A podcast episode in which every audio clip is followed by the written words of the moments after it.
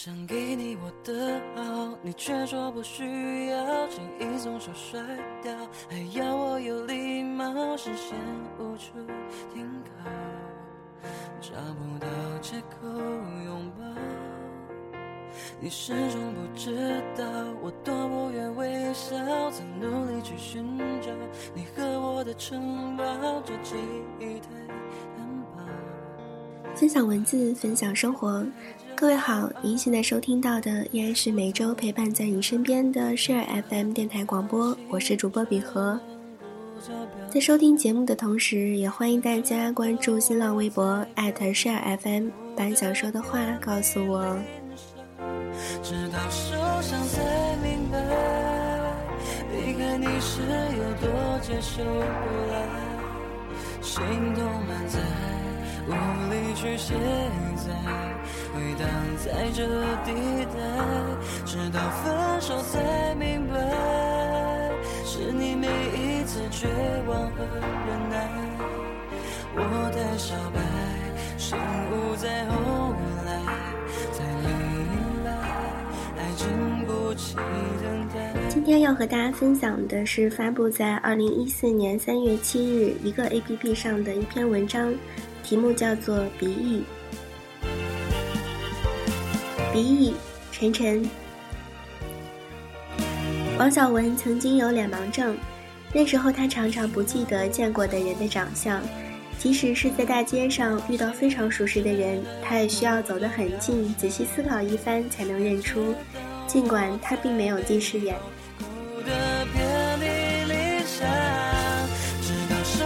然而，只有王小文自己知道。他并非在辨认对方的长相，而是在汽车尾气中努力想要嗅出对方的气味。这是一种奇怪的基因变异。对王小文而言，缺失的视觉在嗅觉上得到了加强，像是大自然绝大多数的动物那般。他总会安慰自己，或许在很久很久以前，人类也有通过气味辨别同类的能力。只是在漫长的时间长河与进化过程中丢失了而已。毕竟这种能力已经不再适用。现在的世界早已不再仅仅是鸟语花香，空气中渐渐弥漫了更多的污浊以及灯红酒绿。承诺是彩虹，有心动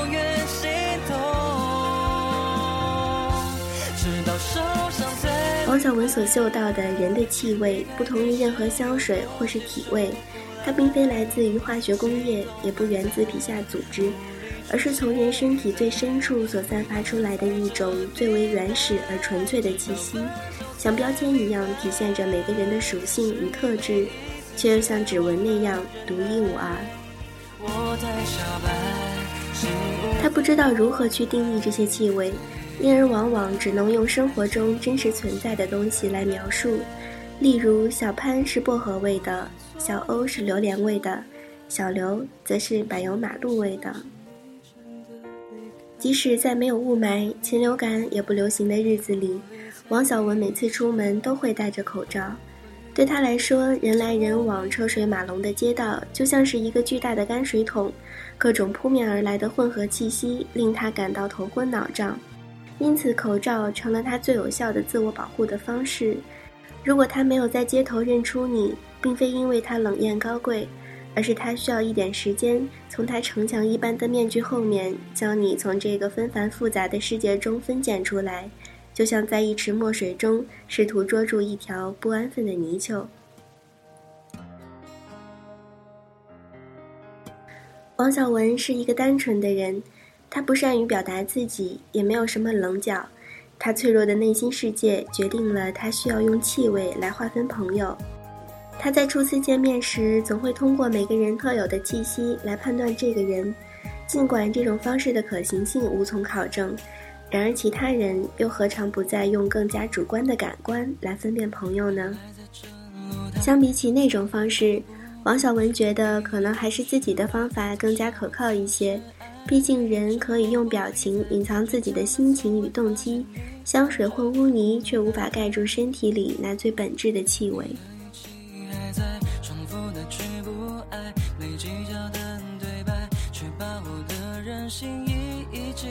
他时常没有安全感，害怕受伤，更害怕失去避免自己受伤的方式。嗅觉是一个脆弱的存在，相比起视觉，它更加难以捉摸，飘忽不定。如果整个世界变得模糊甚至黑暗，人们会知道一定是自己的视觉出了问题，而不是这个世界本身开始褪色或者消失。但一旦有一天你不再轻易能嗅出那些气味，你又如何知道究竟是这个世界变了，还是自己变了呢？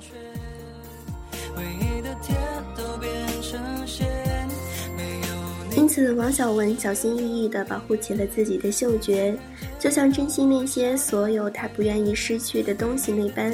他知道成长是要付出代价的，就像在进化成一个更好的人类的同时，我们也失去了许多原本所具有的本能。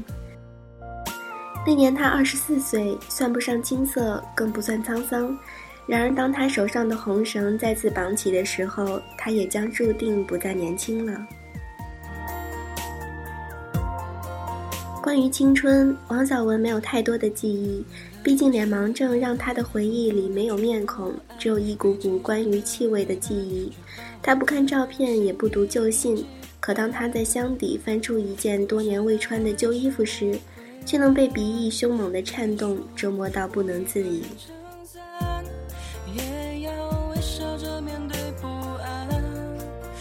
王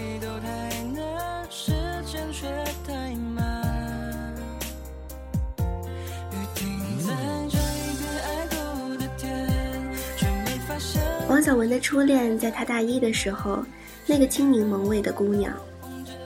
那是一个明媚的夏日午后，他在教室外的走廊拐角遇到了她。与其说是偶然相遇，不如说是她的味道闯进了他的脑海。那是属于他青春岁月最初的悸动。在那个弥漫着汗臭味与水泥马路焦糊味的日子里，没有什么要比这种气息更让人感到舒心的了。王小文那天像是中了邪一般，朝着那个姑娘走去，支支吾吾地和她搭讪起来。他之前从来没有和姑娘主动讲过话，然而那股青柠檬的芬芳却在那一刻让他的行为变得不由自主。毕竟这是他所嗅到过的最温和、清新而令人起不了丝毫戒心的气味。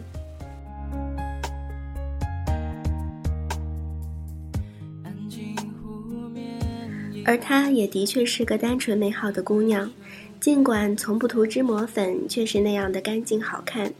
扎起的马尾辫上总是散发着海飞丝的芳香。认识两个月后，王小文在学校湖边的小路上第一次牵起了她的手。从那以后，姑娘经常坐着他那辆咯吱咯吱的破自行车，在每个傍晚时分一路压过地上斑驳的树影，任长裙在后座上轻舞飞扬。我看见那些爱渐渐走远，那画面褪色变很浅，不再正面。那是一段青涩到有些苦涩的时光。虽然两个人在一起简单快乐，王小文却丝毫不懂如何去爱，也不知道如何去经营两个人的感情。他们或许可以经常一起上自习，一起吃饭，一起在夜晚微凉的校园里牵着手走过空荡荡的操场。然而，当所有精致的画面都开始渐渐沉淀下来的时候，初次恋爱的他开始产生了更多关于未来的迷惑与恐惧，姑娘也越来越无法从这段关系中感到安心。在一起一年之后，他们在一个漫天星光的夜晚分手了。姑娘没有流眼泪，只是平静地告诉他，还想最后借他的肩膀靠一下。因为也许今后就再也没有机会了。那是王小文最后一次闻到他青柠檬的味道。那晚的风很大，他流下的泪水在脸颊上画出了一道道弯曲的弧线，好像夜空中坠落的流星。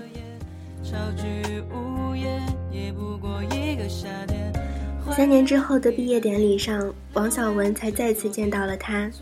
他忘了自己是怎样在那样一个微醺的时刻，在酒桌间把他从空气中弥漫的酒精与奶油味中分辨出来，犹记得恰如三年前的那个同样闷热而躁动的夏天，这股柠檬的芬芳刺破厚重的空气，从鼻孔钻入他的脑海之中，让他如同被当头浇了一桶冷水一般，得到了瞬间的清醒和救赎。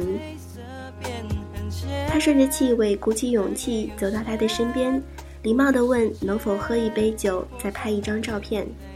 他非常爽快地答应了。于是王小文麻利地干掉了杯中的酒，站在了他的身边。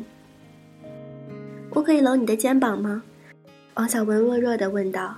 “当然可以。”姑娘冲他笑了笑。于是那张两人仅有的合照就这么诞生了。照片上的他，马尾辫早已散开，成为了披肩的长发，笑容落落大方，比起当年多了几分成熟与优雅。而一旁的王小文则是一脸局促，额头上密布的汗珠和不自然塌拉的另一只手臂，让他看起来像极了一个做错事的孩子。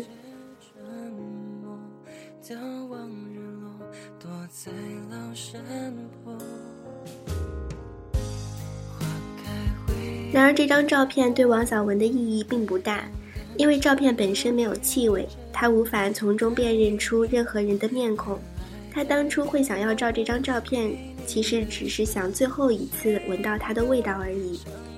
然而，那时候的他早已消逝了青柠檬的青涩，取而代之的是黄柠檬那更为浓郁的芬芳。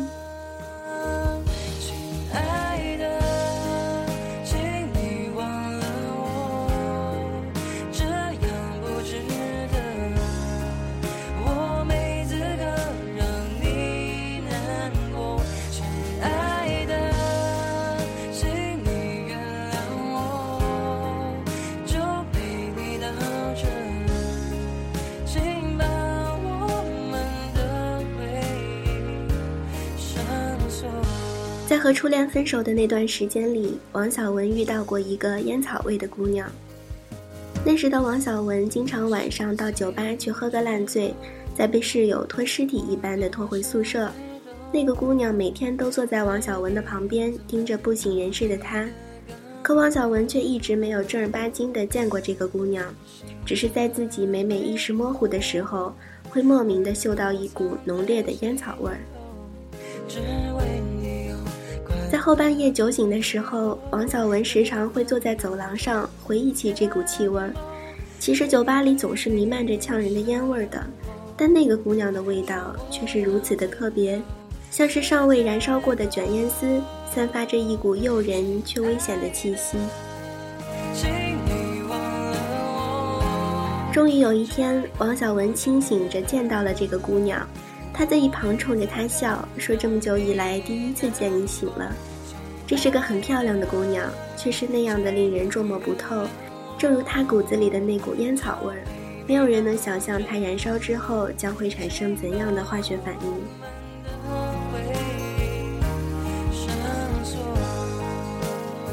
这个姑娘的身世是一个巨大的谜团。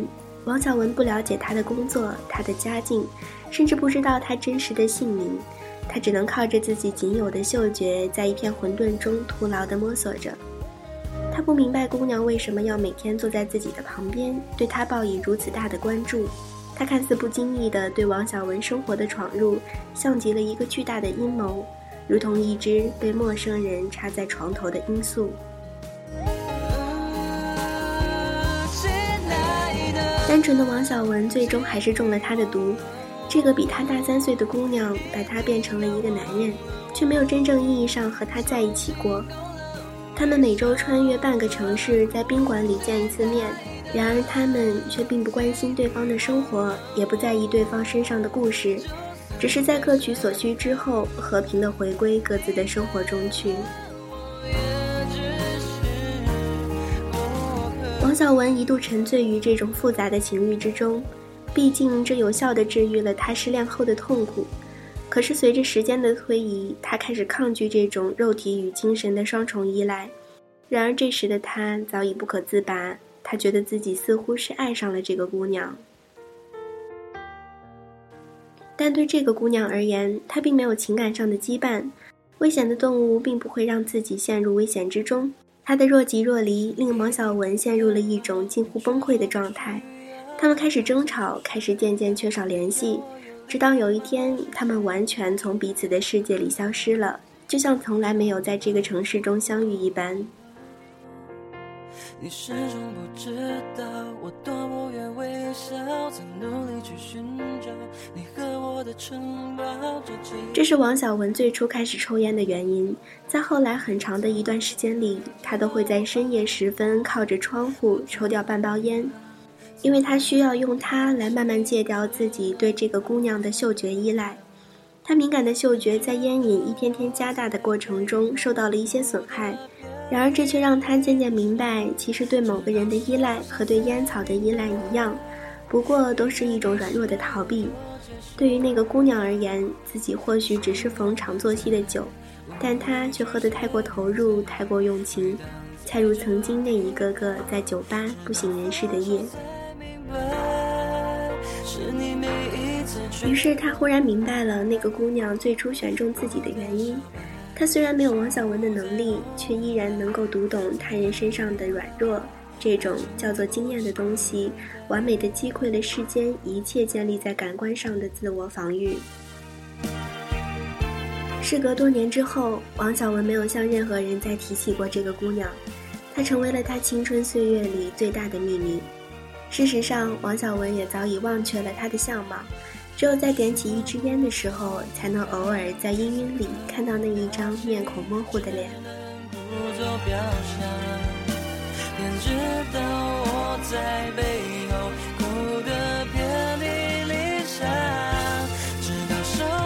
毕业之后的王小文丢下了过往，独自来到了另一个城市工作。因为穷，他只能住在离公司很远的郊区。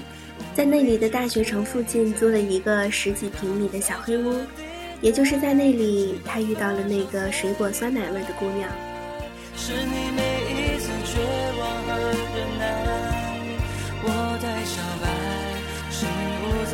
这是一股冰凉里泛着微微酸楚的甜味儿，复杂到令人捉摸不透。他从没遇到过这么一个从外表到气味都将自己完美武装起来的姑娘。他是个比王小文还要没有安全感的人，他的父母离异，自己也曾经经历过一段无法释怀的感情。遇到王小文的时候，他像座冰山一般坚硬冷峻，犹如玻璃一般脆弱易碎。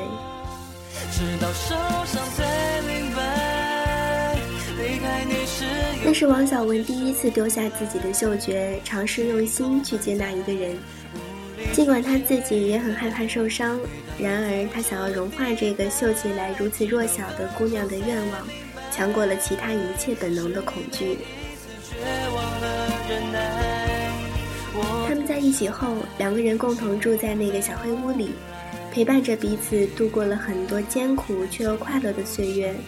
在不上班的时候，他俩经常到附近吃便宜的小吃，到超市买一些简单的零食。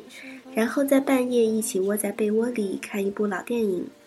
为了让女朋友开心，王小文经常用一些零钱去街边的娃娃机里抓几只公仔。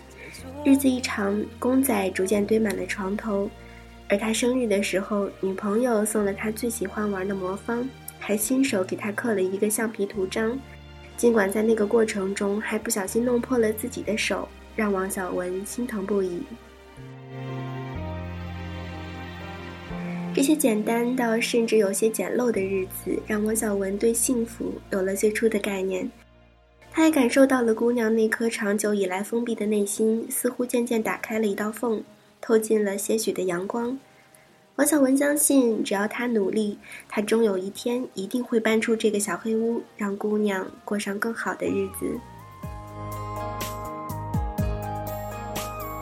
这一次，王小文从来没有如此强烈的发自内心想要给姑娘一个承诺，然而他却无法做到，不是因为他的不善言辞，而是他作为一个刚刚毕业出来的人，凭着每个月勉强能够维持生活的收入，还能拿什么东西来给他承诺呢？于是他沉默着，希望能用陪伴来代替所谓的誓言。但是忽然有一天，姑娘的家里人让她回去相亲，对象是一个本地的富二代。相亲结束后，无论富二代本人还是家里，都对姑娘非常满意。恰好姑娘的家人也一直很反对她和外地来的王小文在一起，就努力说服姑娘和富二代在一起了。整个过程，王小文并不知道，而是当他出差在外，一切尘埃落定后的某一天，才得知了这个消息。那天晚上，姑娘打电话告诉王小文，她并不是真的爱上了那个富二代，但是她真的不知道和王小文在一起有没有未来。至少那个富二代能让她未来的生活没有后顾之忧，而且她最担心的还是她妈妈。她和爸爸离婚后。一个人生活在老家，无依无靠。如果自己和富二代在一起，至少他的家人能替我照顾妈妈。王小文没有说些什么，毕竟这样的理由让他近乎无力去反驳。在那一刻，他终于明白自己或许能给他爱情，却终归无法拯救他骨子里与生俱来的不安全感。那一夜，他摘下口罩。蹲在另一个城市一条陌生街道的马路边上，拿着电话在来往车辆扬起的尘土中哭了很久。他的鼻子开始变得不通气，在被泪水模糊的视线里，整个城市的灯光也变得光怪陆离起来。后来，王小文辞掉了工作，离开了那座城市，去寻找一种截然不同的生活方式。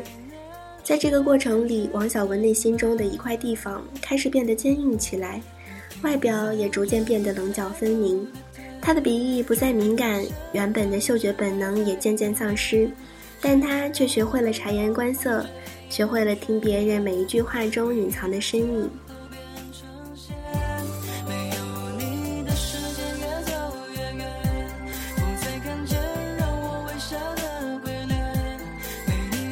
他明白自己不再需要依赖嗅觉去小心翼翼地分拣陌生人，毕竟他已经不再那么容易受伤。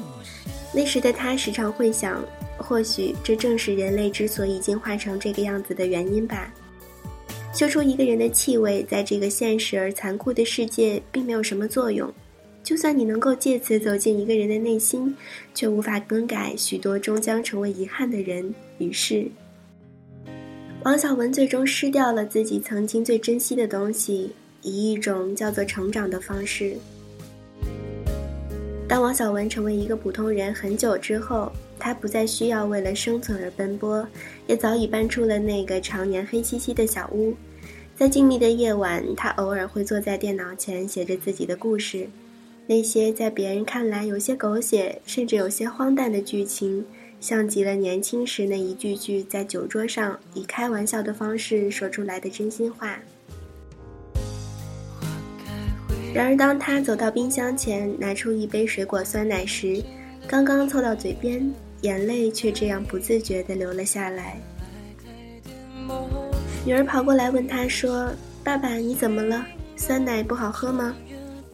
他摸了摸他的头说：“不是的。”只是放得太久太凉了，有些喝不出什么味道了。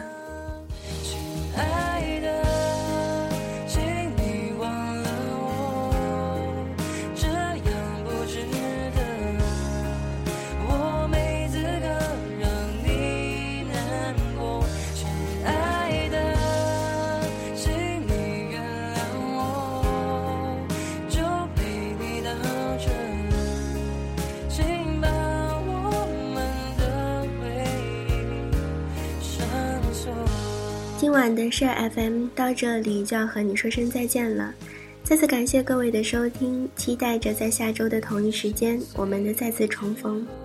我是比和，请相信我的声音会一直陪伴着你。